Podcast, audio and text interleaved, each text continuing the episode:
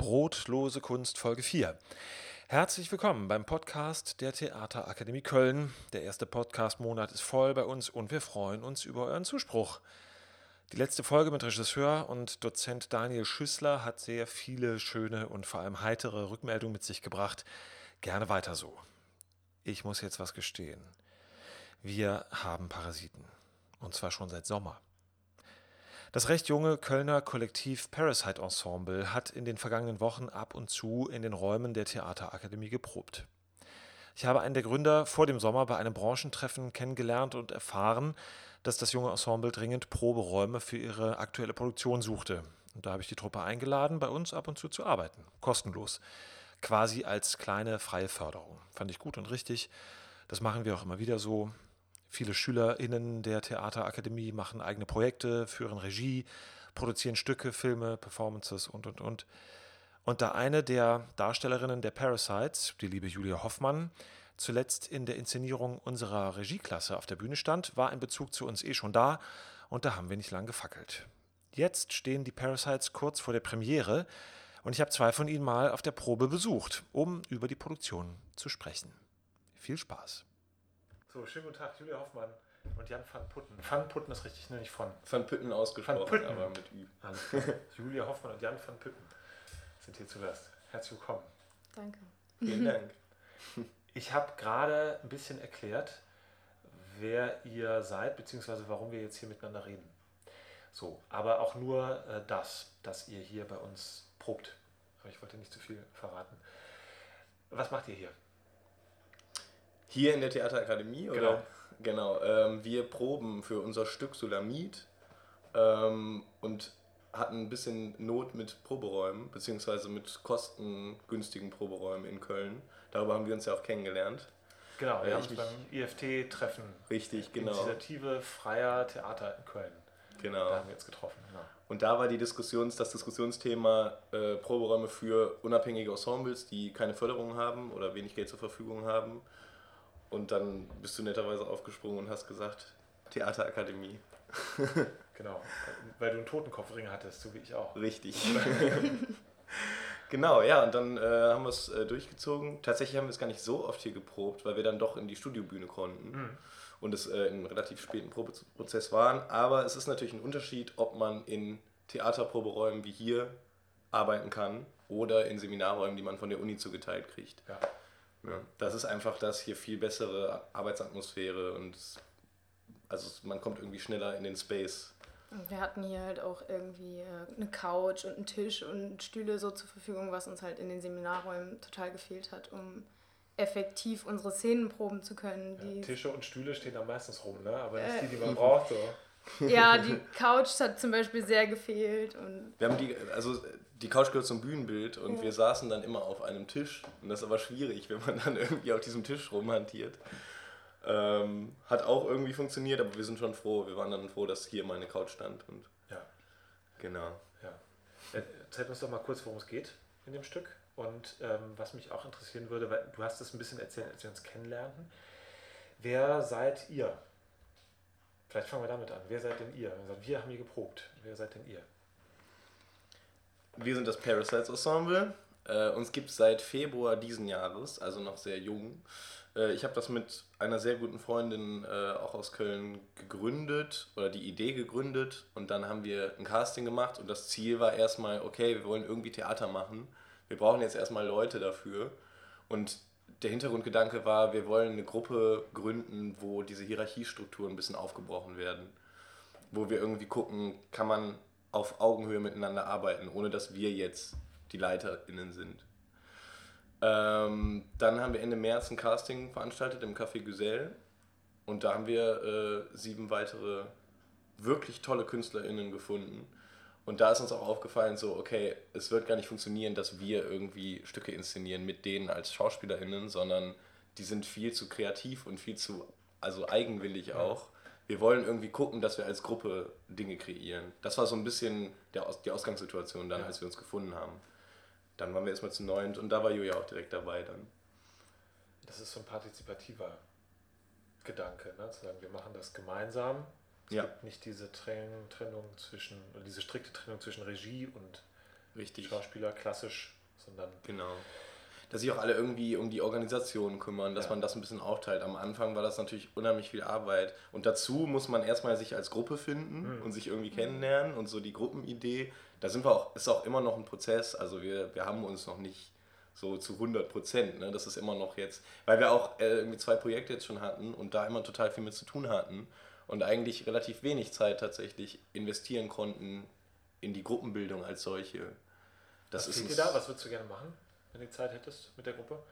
Vielleicht sagst du das mal. Ja, ich, äh, ich habe das neulich angesprochen, dass Ja. mir das fehlt, dass ich äh, das Gefühl habe, nach Sulamit brauchen wir erstmal eine Zeit, um uns erstmal so ein bisschen persönlich auch kennenzulernen. Also das ist sehr, sehr zu kurz gekommen, weil wir einfach diesen Zeitdruck hatten, weil immer direkt schon die Aufführungstermine feststanden und dann hieß es immer, okay, jetzt gehen die Proben auf jeden Fall vor. Und dann ähm, habe ich irgendwann festgestellt, wow, über ein paar Leute aus der Gruppe weiß ich irgendwie so privat recht wenig. Und es ist ja doch schon auch wichtig, irgendwie manchmal zu wissen, ungefähr zumindest, was geht bei den Leuten im Leben so ab, weil ähm, das beeinflusst ja auch immer sehr eine Probenatmosphäre, wenn jemand gerade Stress hat, privat. Und teilweise war da nicht der Raum dafür da, das irgendwie mal mitzuteilen, sich da auszutauschen, die Leute vielleicht auch aufzufangen, die irgendwie gerade eine schwere Zeit durchmachen.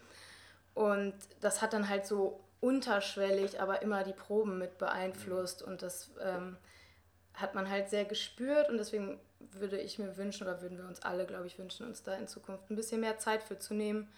Ähm, genau. Ja. Genau, das spricht ja auch genau gegen diesen äh, Kollektivgedanken. Also es geht nicht darum, dass man all seine privaten Geheimnisse miteinander teilt und äh, äh, alle so ganz eng verschworen sind, aber dass zumindest der Raum da ist, dass man als Individuum wahrgenommen wird in der Gruppe und dass es auch in Ordnung ist, wenn man mal sagt, äh, heute ist nicht oder dass man einfach offen damit umgehen kann und teilweise ist dann die Situation entstanden, ach nee, wir müssen jetzt aber proben und ist jetzt egal, wem es wie geht. Und natürlich muss man auch irgendwie zum Arbeiten kommen, aber es ist schon sehr kurz gekommen, dieser Aspekt. Und wir sind wirklich gut in der Zeit. Also die hätten wir uns vielleicht ein bisschen anders äh, fügen können. Aber das ist der Prozess. Also ich denke, daraus lernen wir jetzt auch wieder. Ne? Ja. Gibt's da, habt ihr da Strategien äh, jetzt schon entwickelt? Also gibt's, habt ihr schon jetzt ein bisschen Erfahrung damit? Was machen wir, wenn jemand ähm, sagt, jetzt kann ich eigentlich nicht arbeiten, aber ich muss arbeiten? Also die Situation ist ja da, wo man klassisch, professionell, das sind so Label, ne? aber Strukturen, die sich so nennen, wir arbeiten da irgendwie eher so klassisch äh, und, und auf so einer professionellen Ebene, dass es häufig darum geht, das Persönliche wegzudrücken. So, und dass es dann so einen Amateur-Touch kriegt, wenn man sagt, ja, wie geht's denn dir und äh, kann, kann ich dir irgendwie helfen? Ne? So, sofort ist man entweder äh, äh, Amateur oder eine Sekte. so, weil irgendwie dieser falsch verstandene Gedanke von Professionalität ist, zu funktionieren. Mhm. Ja, äh, wie seid ihr bisher äh, damit umgegangen? Also der Gedanke ist, glaube ich, so ein bisschen nicht, dass wir quasi so äh, das soziale oder das äh, psychotherapeutische Auffangbecken füreinander sind. Aber dass sich, also was, oder was Marie und mir auch sehr wichtig war immer, ist, dass sich jeder wohlfühlt, dass jeder gerne zur Probe geht, weil ich schon einige, ähm, also in der freien Szene hier und da mal Projekte hatte mit verschiedenen Ensembles.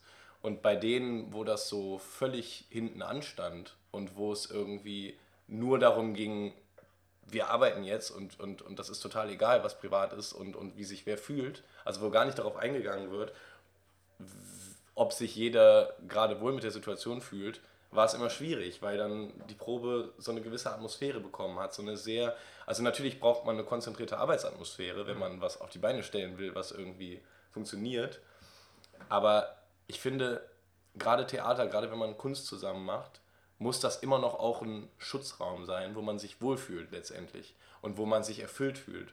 Und wenn man dann irgendwie, ähm, wenn man sich irgendwie denkt, oh nee, schon wieder Probe, ich bin total gestresst und das macht mich total fertig, ist das kontraproduktiv und meiner Meinung nach auch kontraproduktiv für die Produktion. Ja, und ich meine, zumal wir das ja auch alle in unserer Freizeit im Moment nur rein aus Spaß machen. Wir sind ja jetzt auch keine BerufsschauspielerInnen. Wir haben halt auch zwei GastkünstlerInnen dabei und irgendwie denen gegenüber fühle ich mich da auch nochmal mehr verpflichtet, dass die einfach eine gute Zeit bei uns äh, im Ensemble jetzt haben für die Zeit, die sie bei uns in der Produktion mitwirken und dass sie eben nicht immer in so eine gestresste, angespannte Probensituation reinkommen. Ähm, ja, und ich finde eigentlich, also muss man sich da meistens gar nicht so viel Zeit für nehmen. Das reicht, wenn man sich am Anfang vielleicht eine halbe bis Stunde, je nachdem, ähm, Zeit dafür nimmt, dass alle Leute irgendwie in Ruhe ankommen können, dass man was mitteilen kann, wenn man das möchte. Und man muss ja wirklich gar nicht ins Detail gehen. Wenn man einfach nur sagt, so Leute, ich hatte heute einen mega schlechten Tag, dann wissen zumindest alle Bescheid und niemand nimmt es irgendwie persönlich, wenn die Person halt nicht so überschwänglich gut drauf ist an dem Tag. Ähm, und dann kann man aber trotzdem danach, also weil wir treffen uns ja schon echt immer für vier Stunden Probe, mhm. dann hat man danach immer noch drei Stunden, die man viel produktiver arbeiten kann, als wenn man das so weggedrängt hat und das aber die ganze Zeit noch so unterschwellig brodelt. Also ich glaube, dann kommt man auch sehr viel weiter in den drei Stunden. Ja. ja. Die äh, GastkünstlerInnen, die du gerade beschrieben hast, äh, wer ist das? Das heißt, Gastkünstler, die sind also, sind das Schauspieler? Ähm, nein, also das sind keine ähm, professionellen Schauspieler, also keine ausgebildeten Schauspieler. Ja. Das sind äh, Menschen, die wir gecastet haben. Also es ist eben so, dass, äh, wie das oft so ist, auch gerade bei freien Ensembles, dass Leute abspringen mhm. oder Leute dann doch merken, oh, ich habe gar nicht so Bock auf das Stück oder auf Theater generell. Ähm, und Gott sei Dank ist das früh genug dann aufgefallen und dann äh, mussten wir eben zwei Leute dazu casten, weil das Stück schon stand und die Regisseurin hat es ein bisschen umgeschrieben, aber äh, man will ja dann auch nicht zu dritt auf der Bühne stehen. Und das sind einfach Leute, die auch ähm, zufälligerweise beide sehr viel jünger sind eigentlich als wir ähm, oder als die meisten von uns, die aber ihre Sache sehr gut machen. Also die ähm, haben tatsächlich auch beide weniger Theatererfahrung als wir, aber das ist ja auch ganz äh, interessant für uns mal mit denen zu arbeiten. Ja. Ne? Und die sind, äh, was die sind, die sind sehr motiviert. Und das hilft uns natürlich. Also die haben total Lust, ne? die geben sich total Mühe und so, kommen echt motiviert zu den Proben, teilweise motivierter als ich. Ich mir manchmal denke, boah, nee, heute würde ich einfach gerne im Bett liegen bleiben. Hast ja. die Regisseurin äh, gerade genannt, wer ist das? Das ist Samira, die, äh, oder, oh, sie würde mich umbringen, Sam. Sam aus unserem Ensemble, die ist also aus unserem Kollektiv, die haben wir auch bei dem äh, Casting aufgenommen. Die äh, Marie kannte die aus einer ähm, Hospitanz im Theater auch irgendwie Regie, Regieassistenz, Hospitanz, irgendwie so. Im Schauspielhaus Köln, ne? Genau, ja. richtig. Und äh, die hat uns dann irgendwann, wir haben am Anfang äh, Plenar, Plenums gehalten, äh, um uns halt so zu organisieren. Ne? Ja. Und äh, da hat die irgendwann uns das Stück vorgelegt und sagte, ja, ich habe ein Stück geschrieben, Sulamit, vielleicht können wir uns das mal angucken. Und ähm, ja, so ist es gekommen, wie man jetzt sieht. Äh, okay. Dass das so hoch geht, da hätten wir auch nicht mit gerechnet. Also, dass wir jetzt schon in der Studiobühne spielen mhm. und wirklich schon zwei Vorstellungen ausreserviert sind und so weiter. Das ist wirklich umwerfend. Aber ähm, genau, das ist die Sam. Und das ist ihre erste Produktion als Regisseurin, ihre erste eigene. Also hat schon viel geschrieben und ja. so. Ne? Aber das ist das erste Mal, dass sie was auf die Bühne bringt. Okay, wie, jetzt ist ja interessant, weil äh, wir haben gerade von so einem kollektivischen Prozess gesprochen. Und jetzt sagst du, es gibt eine Regisseurin und die hat auch das Stück sozusagen mitgebracht in die Produktion. Mhm. Und dann beschreib doch nochmal bitte den, den Raum, wo das Kollektiv diese Hierarchien nicht hat. Weißt du, was ich meine? Ja. Ähm, ich weiß sehr gut, was du meinst. Da kommt es nämlich auch zum Clash. Weil ähm, ich mache ganz kurz noch einen Abzweig zu unserer ersten Aktion. Das war eine Performance auf dem Zusammenleuchten-Festival. 20, 30-minütige Performance. Also wir haben da irgendwie ähm, um es kurz zu sagen, wir haben uns mit Farbe beschmissen und geschrien und äh, Drama, Drama, aber es war sehr cool, wir haben gutes Feedback gekriegt. Nur, der Schaffungsprozess war in der Gruppe. Da gab es niemanden, der diese Performance geplant und geleitet hat. Und das war ein kleines organisatorisches Chaos, weil auch irgendwie zwei Wochen vor Aufführung äh, einer von uns plötzlich sagte, ja, nee, irgendwie mag ich das doch nicht. Und wir nochmal alles umgeschmissen. Und äh, da haben wir auch gemerkt, okay, das sind aber jetzt Grenzen, da müssen wir irgendwie gucken in Zukunft. Da ja. müssen wir irgendwie Grenzen setzen, weil wir wollen ja was auf die Beine stellen. Wir sind ja keine Spaßtruppe nur. Ne? Und jetzt kommt aber das andere Extrem, weil Sam gleichzeitig Projektleitung ist und vielleicht auch gar nicht so als Individuum, und das würde sie ganz offen auch sagen, gar nicht so äh, hohe Priorität an diesen Kollektivgedanken hat, ähm, ist es dann schon passiert auch, dass das so ein bisschen verloren gegangen ist in den, also gerade so jetzt in, der letzten, in den letzten Wochen, wo es wirklich ernst wurde mit den Proben und wo es wirklich auf das Stück zugeht, ähm, wir haben natürlich gesagt, gut, für das Projekt bist du jetzt quasi Projektleitung, weil es ist dein Stück und du hast es geschrieben und das können wir jetzt nicht so als Gruppe komplett aufstellen. Ähm, aber das ist dann schon sehr irgendwie, ist jetzt schon sehr klassisch, hierarchisch hat sich das jetzt entwickelt für das Projekt, für Sudamit. Auch eine Sache, aus der wir lernen und mhm. wo wir einfach gucken, wie wir damit umgehen. Ja. Das heißt, das, da gibt es jetzt schon in der Arbeitsweise oder in der, in der Haltung zu dem, was ihr macht, einen Unterschied zwischen, zwischen wie funktioniert ihr als Gruppe, als Parasite-Ensemble und wie funktioniert ihr jetzt als Parasites mit einer Regie? Habe ich das richtig verstanden? Also, dass es durchaus unterschiedlich sein kann? Ja. Also im Prinzip hat es sich, genau, es hat sich ein bisschen so entwickelt. Ja. Also am Anfang haben wir gedacht, so, ja, äh, du machst Regie und äh, irgendwie äh, Projektleitung, aber wir machen das trotzdem irgendwie zusammen ja. und äh, ähm, wir machen, und dann machen irgendwie zwei Leute, die nicht auf der Bühne stehen, noch ein bisschen Co-Regie mit und so. Nur ist es natürlich schwierig, äh, was ich auch total verstehen kann. Sie hat das Stück geschrieben. Mhm. Das heißt, natürlich kann man ihr irgendwie äh, Inputs geben, aber letztendlich ist es auch irgendwie schwierig, dann ihr die Entscheidungsgewalt so abzureißen, weil sie die Schöpferin dieses Stückes ist. Also das war für mich immer so ein bisschen so ein Punkt, wo ich immer so einen Schritt zurück gemacht habe mhm. und gesagt habe, Moment, aber sie ist die, die dieses Stück geschrieben hat. Und ähm, also wir können schon auch alle unseren Senf dazugeben. Ne? Also wir setzen uns schon auch zusammen, wir überlegen zusammen. Wir hatten jetzt äh, am Wochenende tatsächlich nochmal überlegt, noch eine zusätzliche kleine Szene reinzupacken. Also Sam kam schon mit der Originalidee an und dann haben wir alle zusammen sehr viel rumprobiert. Jeder hat seine Meinung dazu gesagt. Am Ende haben wir uns entschieden, nee, wir packen jetzt nichts mehr zusätzlich mhm. rein. Wir lassen das jetzt so, so stehen, wie wir es schon hatten.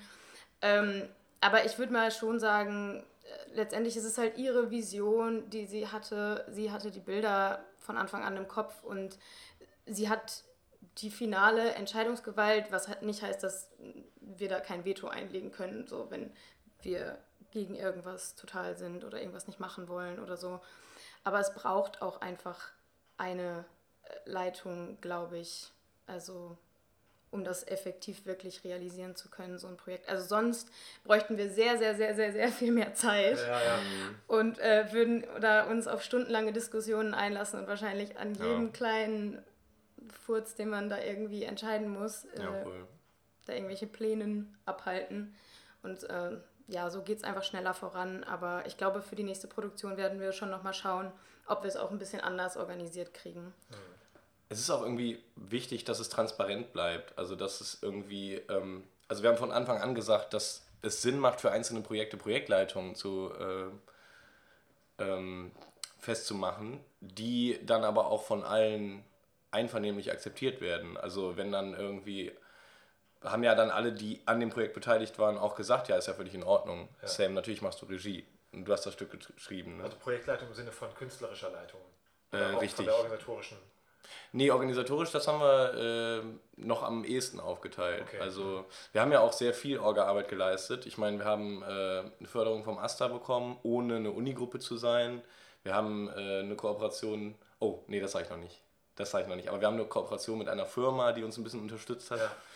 Und, ähm, und auch so ein bisschen so Sachen gemacht. Wir haben Köln-Campus-Interviews, äh, also solche so ein bisschen Pressearbeit in Anführungsstrichen gemacht und ja. einfach uns so ein bisschen so einen Namen erarbeitet. Und äh, dazu gehört zum Beispiel auch äh, unsere Connection jetzt zur Theaterakademie. Ja, ihr seid ja schon ganz gut aufgestellt dann so, ne? Total. Und ich meine, das ist unser erstes richtiges Theaterstück. Ne? Und ja. diese Performance, die war cool. Das war auch eine tolle Erfahrung als erster Auftritt. Aber das ist jetzt so das erste seriöse.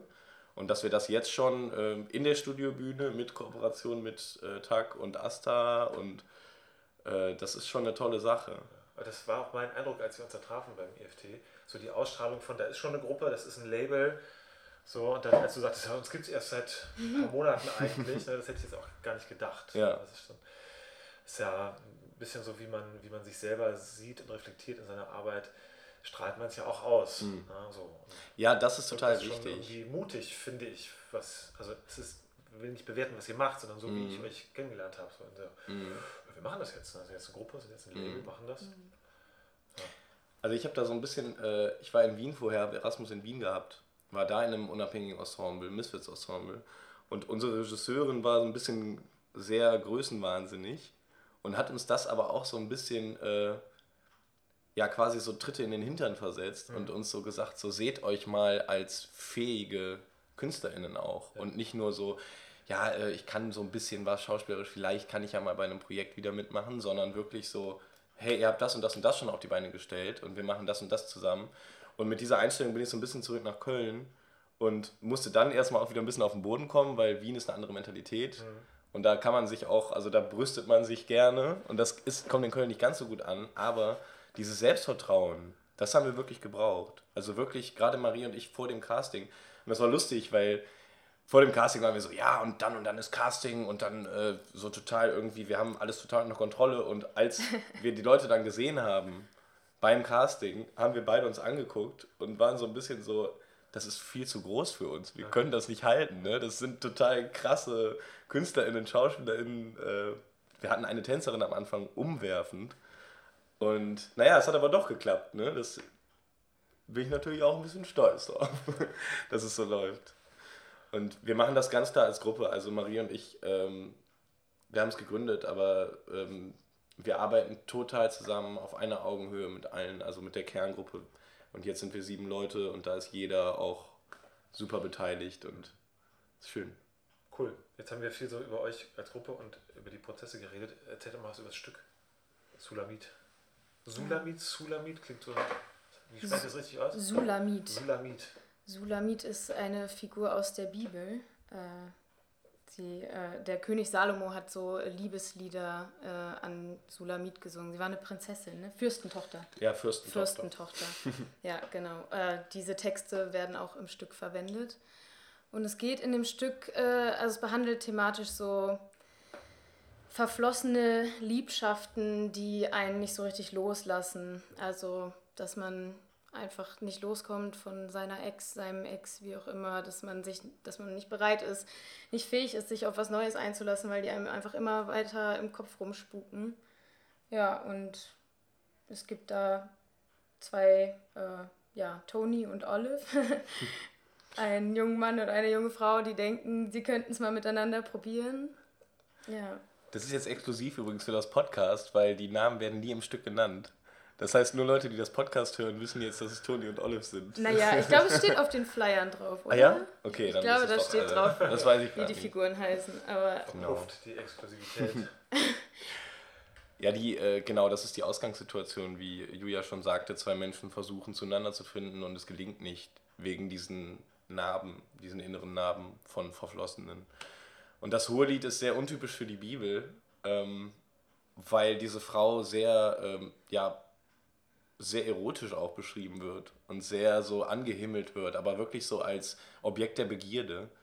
Und ähm, das ist auf jeden Fall sind echt interessante Textausschnitte, die wir dann auch im Stück haben. Mhm. Das heißt, äh, wie viel von dem Stück Text ist Bibel? Mhm. Klingt jetzt so, als wäre das so der Dreh- und Angelpunkt, oder? Es ist eher vielleicht so ein roter Faden, würde ich sagen. Ja. Also es ist schon, ist schon nicht wenig. Es ist nicht wenig. Ich weiß jetzt nicht, ob ich sagen würde, es ist 50-50. Ich glaube, es ist ein bisschen äh, weniger. Ein bisschen weniger, ja. vielleicht so 60-40. Ja. Und darum gibt es so eine Paar-Geschichte. Ja, genau. genau. Und dann, äh, ich weiß jetzt nicht, wie viel wir schon verraten ja, genau. sollen. Man sieht es jetzt nicht, das sieht so schön aus, wie ihr euch anguckt. Dürfen wir das jetzt sagen? Wollen wir das schon verraten? Also sagen wir mal, also ist eigentlich schon gut zu wissen, dass die Ausgangssituation äh, eben ist, dass, äh, dass zwei Menschen, die sich irgendwie gut finden, äh, zu Hause reinkommen. Und dann sind wir auch schon auf der Bühne. Ja. Und, äh, und ist also Kammerspiel ähnlich, äh, genau. Und dann ähm, äh, möchte man gerne miteinander schlafen und es funktioniert nicht. Auch eine Situation, die, äh, würde sagen, 99% der Menschen kennen. Ne? Irgendwie, man will, aber irgendwie klappt es nicht, irgendwie ist der Wurm drin. Und ähm, wie geht es dann eigentlich weiter? Wie läuft dieser Abend dann? Das ist so ein bisschen dann das Stück. Ja. Und, und woran, woran liegt es? Was ist da im Kopf oder im Herzen, dass, dass das Hindernis ausmacht? Woran liegt es denn? Ja, dann müsste ins Stück kommen. es sind halt nicht nur Tony und Olive am Ende auf der Bühne, mhm. sondern die verflossenen Liebschaften tauchen halt auch in einer bestimmten Form auf. Mhm. Ja. Genau. Genau, es gibt so ein bisschen, es gibt so zwei Ebenen des Stückes. Aber ich will gar nicht viel mehr sagen, tatsächlich. Ja, ja. Nee, ich habe auch den Eindruck, wir, wir kommen da sonst an die Sachen ran, die man vielleicht besser anguckt. Ja. Richtig, genau. ja. ja. Ähm, ich habe jetzt so Bilder im Kopf. Meine Studiobühne ist äh, klassisch Blackbox, so. Ne? Publikum schaut auf einen dunklen Raum. Ähm, erzählt uns doch ein bisschen was, wenn ihr könnt, ohne zu viel zu verraten, von der Ästhetik oder von der Spielweise. Also, wenn ihr sagt Kammerspiel und Beziehungen, habe ich es dann viel mit äh, klassischem darstellenden Spiel zu tun? Klassische Schauspielerarbeit oder ähm, was, was ist so, mit welchen Mitteln arbeitet ihr? Äh, ich würde sagen, ja, ja. schon. Und äh, wir haben aber auch äh, Tanzelemente drin, einige. Mhm. Also ähm, eine auch ja, sehr gute, fast schon professionelle Tänzerin dabei. Und ähm, ja, es gibt aber auf jeden Fall mehrere tänzerische Szenen. Ähm, genau, aber es ist, also so, es ist hauptsächlich äh, Sprechtheater. Ja. Ne? Und dann haben wir so ein paar Tanztheater, äh, so ein bisschen Tanztheater reingestreut. Mhm. Ähm, genau, aber es ist hauptsächlich so klassische Theaterarbeit, also Schauspielarbeit, ja, mhm. schon. Genau. Und äh, die Bühne, genau, Studiobühne, eigentlich klassisch so Blackbox. Ähm, wir haben jetzt so ein bisschen versucht, also wir versuchen, dass es nicht so nach Studentenprojekt aussieht. Es ist ja tatsächlich auch kein Studentenprojekt. Ähm, und Blackbox natürlich auch irgendwie ein bisschen Standard. Ähm, wir haben so ein bisschen mit Farben gearbeitet. Generell wird im Stück viel mit Farben gearbeitet, auch bezüglich der Kostüme. Äh, das sieht man auch so ein bisschen, wenn man sich mal unsere Flyer und so anguckt und sich den Trailer. Äh, hast du den eigentlich gesehen, den Teaser? Den Teaser habe ich gesehen, ja. Ja. Äh, da fällt einem vielleicht auch auf, dass es so eine bestimmte farbliche Ästhetik gibt. Ähm, und das wird auf der Bühne auf jeden Fall der Fall sein. Also Farben sind sehr wichtig im Stück. Ganz bestimmte Farben. Ja. Ja, da, die Symbolik hat sich äh, Sam da auch sehr genau mhm. überlegt, was sie damit aussagen möchte. Wobei das auch echt gewachsen ist. Also am Anfang, okay, es gab diese, es gab diese Idee dieser Symbolik und so bestimmte Farben im Kopf. Und dann haben wir immer mehr, kam so dazu, dann so, ah, das könnte auch in der Farbe sein und äh, das könnte er dann daher ziehen. Also so während des Schaffungsprozesses kommt ja dann doch nochmal viel mehr dazu und teilweise schließen sich dann auch so Kreise, die man vorher gar nicht gesehen hat. Also dass am Ende nochmal eine Requisite auftaucht, äh, die am Anfang da war und es passt irgendwie und man merkt so, ja, ja, und das ist ja auch, auch gut, weil und fängt schon an, sein eigenes Stück zu interpretieren, neu ja. zu interpretieren. Mhm. Ähm, ich glaube, das ist auch das Schöne, dass wir das irgendwie hingekriegt haben, dass ein Stück entstanden ist, so gelingt ja öfters im Theater, aber wir haben das eben auch schon hingekriegt, glaube ich, dass, dass ganz viele unterschiedliche Interpretations, ähm, also Interpretationen entstehen können. Ja. Ich glaube, viele verschiedene Menschen werden viele verschiedene ähm, Eindrücke mitnehmen. Ich finde das ähm, auch sehr erstrebenswert. Mhm. Ja, ja. Das ist ja, also interessiert mich jetzt nicht so, wenn man sagt, es gibt diese eine Deutung von was. Das ist ja auch was, wo ich finde, sich häufig Amateurproduktionen von, von Profiproduktionen, egal ob man jetzt fertig ausgebildet ist oder nicht, aber so in der, in der Attitude ja. unterscheiden, dass man mit so Ambiguitäten leben kann.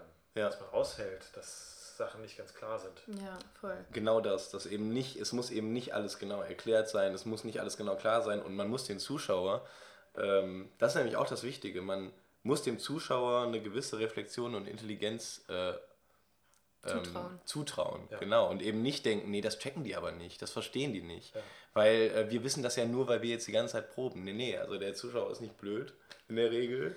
Oder äh, und ich meine, also selbst wenn es anders gedeutet wird, ist ja unheimlich interessant auch für uns. Wie deutet man das denn anders? Das sehen wir ja gar nicht. Wir sind ja total in unserer Bubble drin. Mhm. Ähm, ich finde das also auch, ich, die besten Stücke, die einem so im Kopf bleiben, sind ja eben die, wo nicht alles so genau erklärt ist und wo nicht die, alles klar ist. Die halt zum Nachdenken anregen. Richtig. Also wir machen ja das Stück nicht, um dann am Ende irgendwie das Ziel zu erreichen soll. Und jetzt haben alle ZuschauerInnen im Raum das verstanden und das ist jetzt die Aussage und die Moral von der Geschichte oder so, sondern die sollen ja eher da noch nachdenklich rausgehen und da noch ein bisschen mehr von zehren und ja, also finde ich. Gibt es denn so Themen, also wenn man sagt, es geht jetzt nicht darum, irgendwie die Zuschauer zu belehren, aber gibt es Themen, äh, die euch in der Arbeit außerhalb der Geschichte, die ihr erzählt, wichtig sind? So, also hat Sulamit, nicht Sulamit schon, hat das Parasite Ensemble, hat das irgendwie so einen Gründungsmythos oder gibt es da bestimmte inhaltliche Auseinandersetzungen, ähm, Schwerpunkte, wo ihr sagt, das sieht man, also wenn wir uns jetzt vorstellen, wir hätten eure erste Produktion gesehen und dann jetzt das gesehen und sehen vielleicht noch die nächsten zwei, werden wir dann eine bestimmte Art von Auseinandersetzung gesehen haben? Das ist ganz witzig, weil das habe ich beim letzten Plenum angesprochen, dass es mir wichtig wäre, dass wir uns dazu mal konkreter Gedanken machen, ah ja. was wir eigentlich mit diesem Ensemble wollen. Ja. Weil jetzt steht unsere Produktion, also das Stück, steht in keinem wirklichen Zusammenhang zu der Performance davor.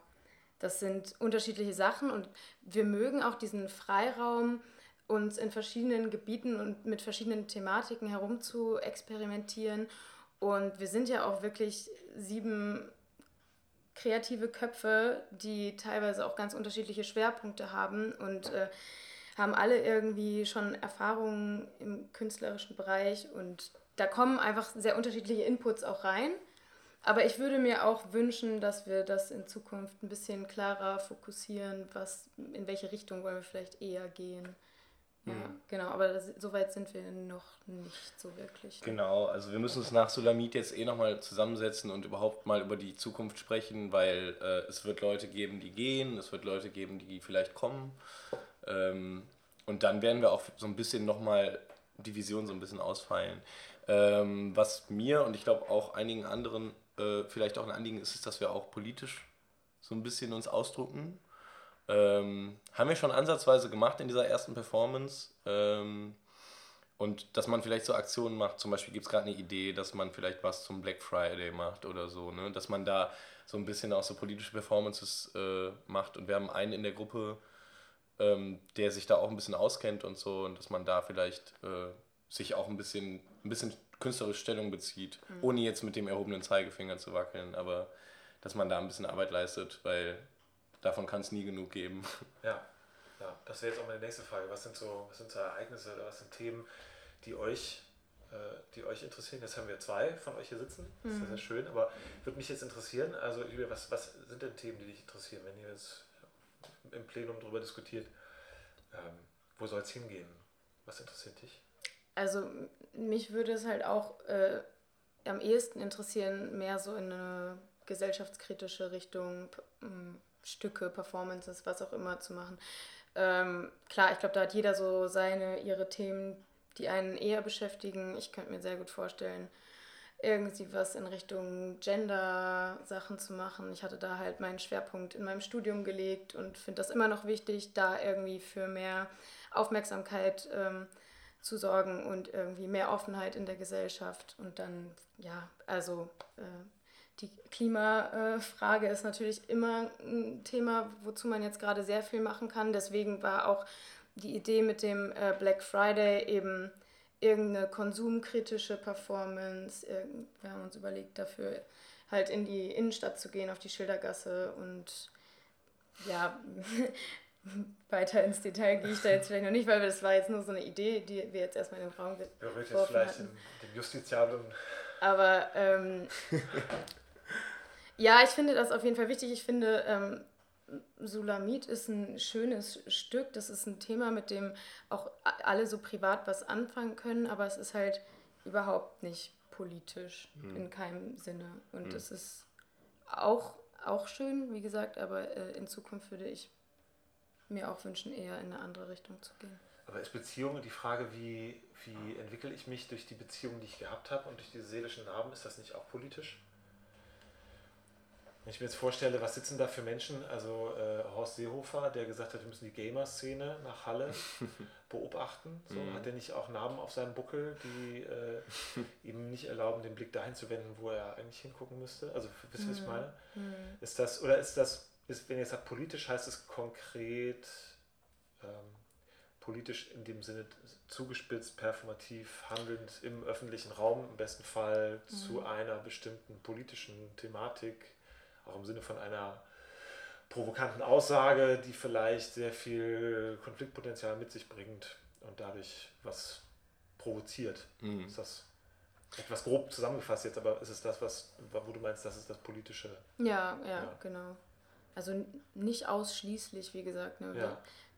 Ich glaube, wir werden da noch äh, eine Weile brauchen und noch viel rum experimentieren, bis wir vielleicht mhm. eher eine konkretere Richtung verfolgen. Aber es ist ja auch irgendwie, könnte man schon sagen, äh, dass es politisch ist, in Anführungsstrichen, dass wir versuchen, äh, neue Strukturen zu entwickeln und so. Oder mhm. dass wir so ein bisschen die Hierarchie äh, aufbrechen mhm. möchten und so. Das, das auf jeden Fall. Und wir achten, oder mir ist das immer auch wichtig, dass wir keine reine Männergruppe sind. Und ähm, ich, ich bin da immer dankbar für, wenn wir irgendwie divers bleiben. Ja.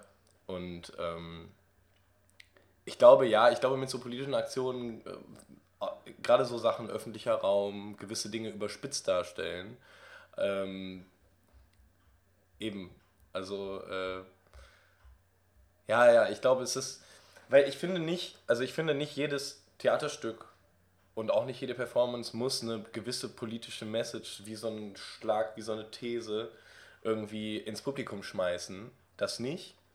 Aber ähm, ich hätte schon Lust, ähm, und deswegen stehen wir auch total hinter Solamit, ähm, weil das sind ja auch Themen, die trotzdem wichtig sind. Aber wir leben eben auch in Zeiten, wo man zusätzlich, ähm, wo ich immer sehr dankbar bin, wenn künstlerische Arbeit ähm, in solchen politischen Zusammenhängen stattfindet. Und gerade auch vielleicht so im öffentlichen Raum, gerade auch vielleicht für Leute, die jetzt nicht so ins Theater gehen oder nicht so häufig ins Theater gehen, dass sie aber irgendwie, jeder kann damit was anfangen, so auch wenn die sagen, was ist das denn bescheuertes trotzdem löst das irgendwas aus. Ja. Auch vielleicht so einfache Sachen. Ich fand, äh, einer von uns hat äh, bei einer Performance mitgewirkt, die nichts mit uns zu tun hat, aber die fand ich ganz cool. Das äh, ist auch ziemlich im Netz rumgegangen. Die haben auf so Eisblöcken gestanden und waren dann an so einem Strick befestigt, also Strick um den Hals. Und so nach dem Motto, sobald der Eisblock geschmolzen ist, also sie standen unter einem Galgen. Genau, ja. standen an einem Galgen, drei Leute jeweils. Und das haben die in verschiedenen deutschen Großstädten gemacht. Und das ist total viral gegangen. Mhm. Und das ist ja so ein ganz simples Bild. Und natürlich ist es, äh, ist es schwierig und es ist eine Herausforderung, den ganzen Tag auf diesem Eisblock zu stehen, in, am besten noch in der Sonne. Aber ne, das ist ja nicht viel, da muss man nicht monatelang proben oder so. Das ist ein ganz simples Bild, was aber sehr wirksam ist. Und sowas finde ich zum Beispiel auch interessant. Und wenn man dann gerade so Richtung Performance-Kunst geht. Das heißt, es geht für euch äh, im Theater auch um Wirksamkeit. Ja. Auf jeden Fall. Mich würde es auch freuen, wenn wir irgendwie, wenn wir das schaffen, dass wir eine gewisse Wirkung erzielen in der Kölner, gerne in der Kölner Theaterszene, aber auch gerne darüber hinaus. Also auf jeden Fall. In der Theaterszene oder in der Gesellschaft? Am besten beides, wenn beides geht. Also ich möchte, was mir wichtig ist oder, und was ich auch glaube, was in Köln gerade sehr gut funktioniert, ist, dass wir in der Theaterszene vernetzt sind im Sinne von äh, nicht nur man nimmt uns wahr, sondern man arbeitet irgendwie miteinander und das funktioniert schon sehr gut. Ich finde, Köln ist unglaublich, eine unglaublich dankbare Stadt mit einem sehr fruchtbaren Boden dafür. Wir haben uns, wie gesagt, dieses Jahr frei gegründet. Keiner von uns ist Profi, so äh, nach den äh, Ausbildungsmaßstäben. Und wir werden total freundlich und warm aufgenommen in der freien Szene und es geht total schnell und ich finde das wunderbar. Ich, also mich freut das, dass, dass wir so auf Augenhöhe ernst genommen werden. Und ich war am Anfang ähm, so, ja und irgendwie äh, habe ich jetzt Kontakt mit der Theaterakademie und dann spielen wir irgendwie der Studiebühne. Es war so total überrumpelt. Aber ich merke irgendwie, wir werden ernst genommen und ich fühle mich auch okay damit und wir fühlen uns als Gruppe okay damit, ne, dass wir jetzt schon irgendwie gesehen werden. Also das ist jetzt auf Theaterszene bezogen. Mhm. Freut mich da. Und äh, Wirkung erzielen gerne dann gesellschaftlich, dass, dass Leute irgendwie denken, oh ja, die haben eine Aktion gemacht, die ist mir irgendwie im Kopf geblieben. Ja, also ich finde, es sollte halt schon irgendwie über das reine Entertainment hinausgehen. Ja. Dass äh, wir uns schon überlegen, dass wir ein bisschen tiefergehende Messages verbreiten möchten und auch ein bisschen im Kontrast zu irgendwie so ähm, Fast Entertainment, wie man das halt irgendwie in der heutigen Gesellschaft so ähm, kennt. Also das ist irgendwie ein bisschen, mhm. ein bisschen nachhaltigere Sachen, die zum Nachdenken anregen und äh, ja, das, das verbinde ich so ein bisschen mit Theater im Vergleich zu, ich, also, mh, hm, ja, ich weiß nicht, so Sachen wie Instagram, so wo, was es heutzutage alles gibt, wo du irgendwie so Kurzzeit-Entertainment hast, du hast irgendwie eine Fülle an Bildern und Informationen, mit denen dein Gehirn komplett überflutet wird. Mhm. Und ich sehe irgendwie Theater so ein bisschen als Kunst, die gegen sowas auch so ein bisschen ansteuert. Ja. Und gleichzeitig kann man äh, darauf bezogen vielleicht schauen, dass man so ein bisschen von dieser Theaterblase wegkommt, von diesem Elitarismus, der oft auch im Publikum herrscht. Also ich meine, wir haben in Köln äh, Gott sei Dank auch viele junge Menschen und Studenten, die oft ins Theater gehen. Aber man kennt dieses typische Abo-Theater ähm, und vielleicht kann man auch Theater an Orte bringen und Menschen damit erreichen, wo es sonst nicht so präsent mhm. ist. Und dass es da vielleicht dann auch nochmal irgendwie eben gegen dieses äh, easy, easy Watching und Fast Entertainment so ein bisschen an, anstinkt. Mhm. Ohne aber diesen elitären Anschluss, äh, Anspruch zu haben und ohne so sich so abzuheben nach oben. Ja, voll. Ja, ohne dieses moralisch Belehrende. Genau. Ja, das ja, und äh, genau, und dieses so, ach ja, das ist Theater hier und das kann, das können nur bestimmte Menschen verstehen und so. Und natürlich äh, gibt es so eine Theaterbubble, so das weiß jeder, der Theater schafft, aber die muss nicht Ne? Man muss nicht sich so.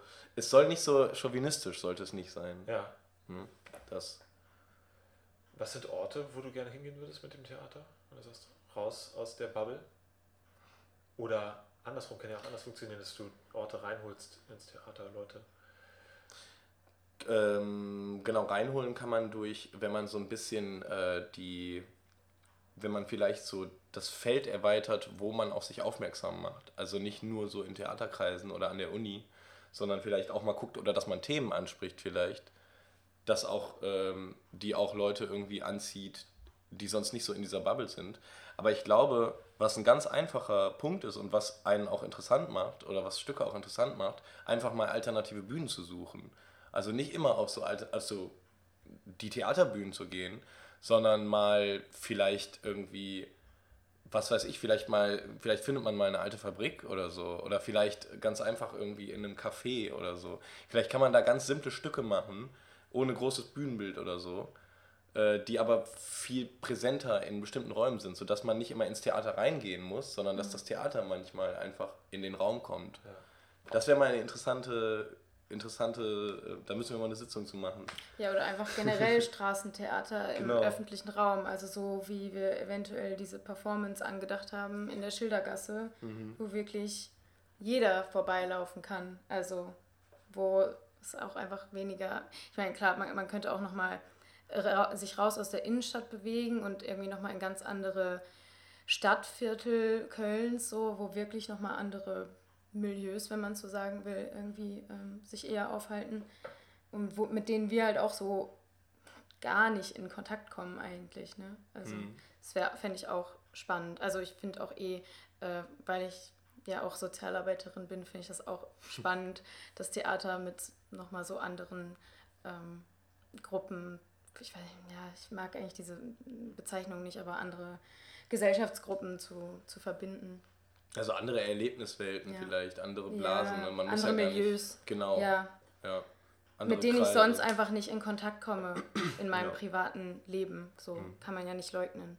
Ist das Neugier? Also das wäre ja total legitim zu sagen, ich will das machen, weil ich diese Menschen nicht kenne und gerne, gerne kennenlernen möchte? Oder was ist das Motiv dahinter, diese Sachen zu erkunden? Ja, ich glaube schon, äh, deren, also irgendwie andere Lebenswelten kennenzulernen, zu verstehen, zu schauen, so, also weil wir gerade das Thema hatten, Theater ist so ein bisschen so eine elitäre Szene. So, warum, also ich glaube, dass alle Menschen damit was anfangen können, wenn man denen die Möglichkeit dazu gibt, davon mal zu ja. kosten, sage ich mal so. Und dass auch, äh, dass auch Leute, also Menschen wollen sich selber auch ausdrücken, also auch mit diesen Leuten Theater dann machen, aktiv. Hm. Also bestimmt stößt man da auch auf Barrieren. Ich glaube auch ja. nicht, dass das immer einfach ist. Und, aber also ich finde, das ist eigentlich auch eine Aufgabe vom, vom Theater.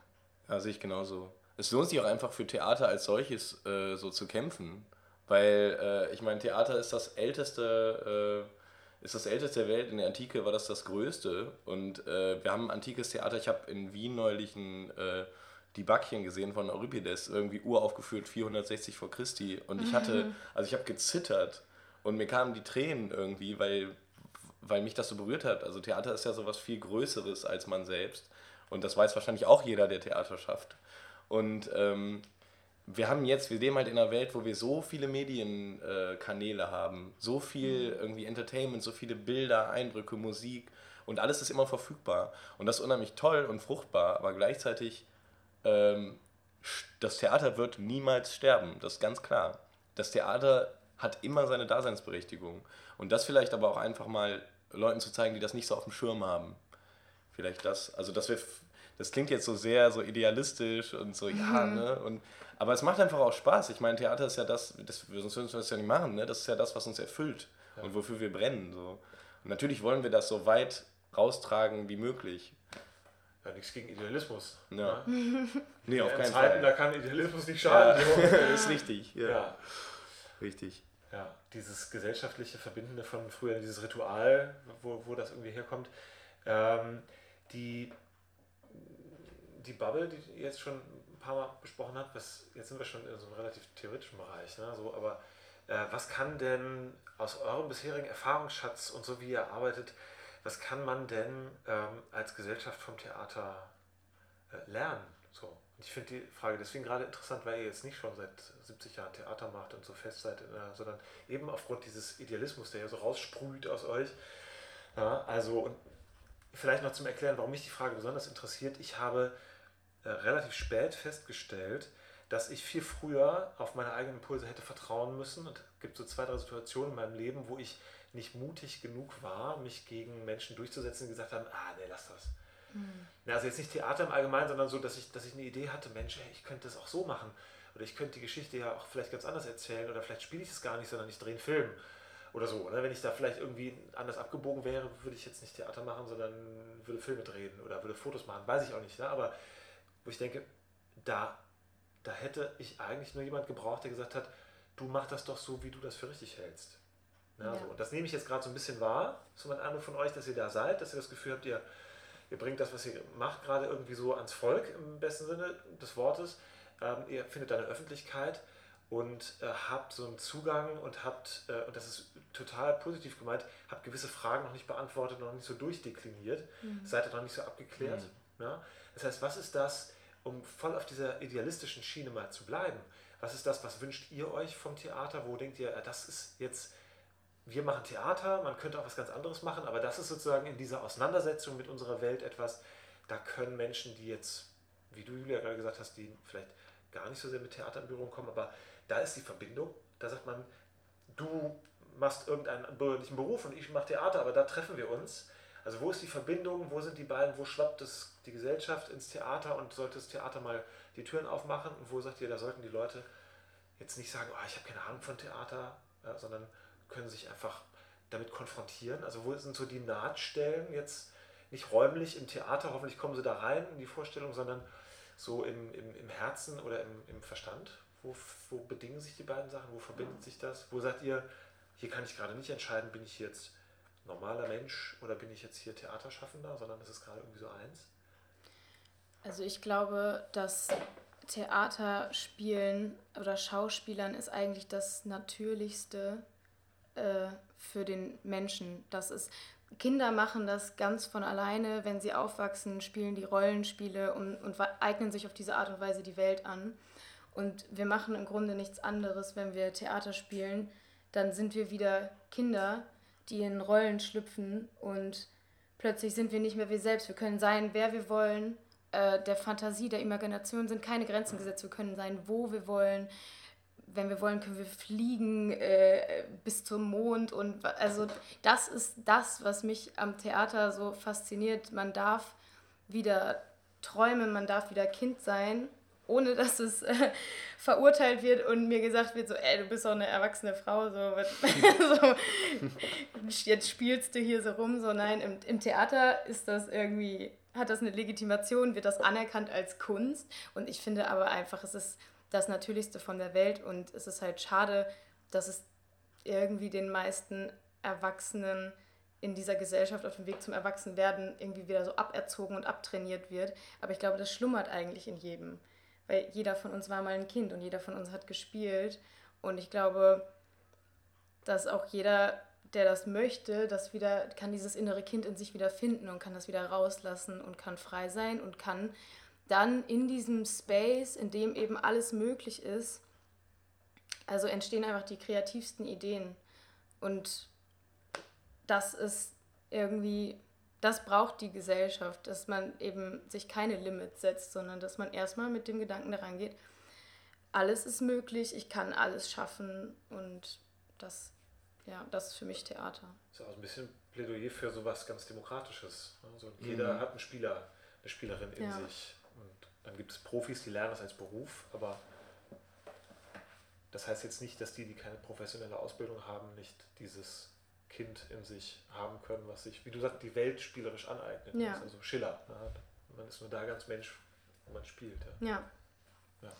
Ich finde auch dieses, ähm, dieses Mitreißende am Theater, das finde ich so faszinierend, weil auch gerade mittlerweile, wir haben umwerfende Filme, also die, äh, ne, die, die Lebenswelten erschaffen, das können wir gar nicht mehr auseinanderhalten, was da echt und wir haben Computerspiele, wir haben äh, unglaublich virtuelle Welten und so und ähm, ich bin ja ähm, medienwissenschaftlich unterwegs an der Uni und wenn wir Filmgeschichte machen, ich kann mir diese Filme angucken aus den 50er, 60er, 70er Jahren, äh, den Film von gestern und das ist das Kunstwerk als solches.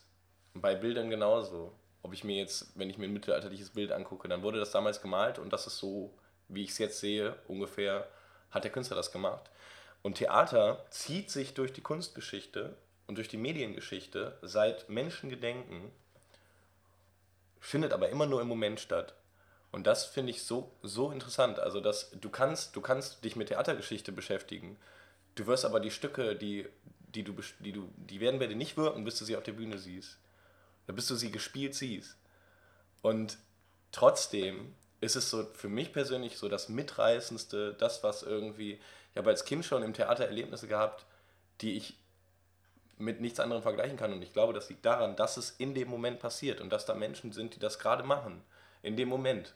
Und dass man nicht auf den Bildschirm guckt, sondern dass man auf echte Menschen guckt, die einem was vorspielen, in Anführungsstrichen. Und das ist auch so was, was, was irgendwie auch so urmenschlich ist. Da sind egal, ne, auch wenn jetzt morgen irgendwie alle Technik und das Internet zusammenbricht und nichts mehr funktioniert, wir können immer Theater spielen. Mhm. Wir brauchen da nichts für. Ne, es wird noch nicht mal eine Bühne streng genommen. Wir können uns jetzt da vorne hinstellen und können Improvisationstheater machen. Einfach nur mit uns als Menschen. Also das ist so was Urmenschliches, ja. was auch daraus bezogen ist, was du ja gerade sagte, dieses Spielen. Und Kinder machen das ganz äh, von alleine und natürlich.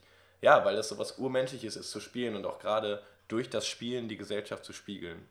Und da frage ich mich halt, wieso muss man das dann trennen? Das ist doch sowas Ur, ja, so bisschen basisdemokratisches, was Urmenschliches. Ähm, da muss es doch möglich sein, das noch mehr zu verbinden, als es eh schon ist, irgendwie. Auch in der Aktion. Was für ein schönes Schlusswort. okay, wow, ja, vielen Dank. Julia Hoffmann, Jan von Pütten. Genau. Toi, toi, toi. Äh, sagt vielleicht noch, wann ihr Premiere habt und äh, wo genau nochmal, welcher Tag, welche Uhrzeit und wo. Genau, äh, Premiere ist am 23.10., die ist ausreserviert, was wir yeah. sehr cool finden. Yeah. Am 24.10. ist auch ausreserviert. Das heißt, Freitag bis Sonntag, 25. bis 27. Oktober, jeden Abend 20 Uhr, Studio Bühne Köln. Und äh, es gibt noch Karten, ich würde aber empfehlen, tatsächlich äh, zu reservieren weil äh, ein Prof von uns noch ein paar Erstsemester mitnimmt und so. Also es wird gut voll, ja. was uns natürlich wirklich, wirklich positiv stimmt. So soll es sein. Ja. Okay, cool. Vielen Dank. Ja, danke Vielen Dank auch. dir. Wir wünschen dem Parasite Ensemble viel Erfolg mit Sulamit in der Studiobühne in Köln. Auf der Webseite des Theaters bekommt ihr alle Infos. Schaut es euch an, macht euch selbst ein Bild. Hört auch gerne nächste Woche wieder rein, wenn ich mit der Sprecherin und Taktdozentin Safit Dregmann über emotionales Selbstmanagement für Schauspielerinnen und Schauspieler spreche. Bis dahin alles Gute, danke fürs Zuhören, euer Robert Christot. Tschüss.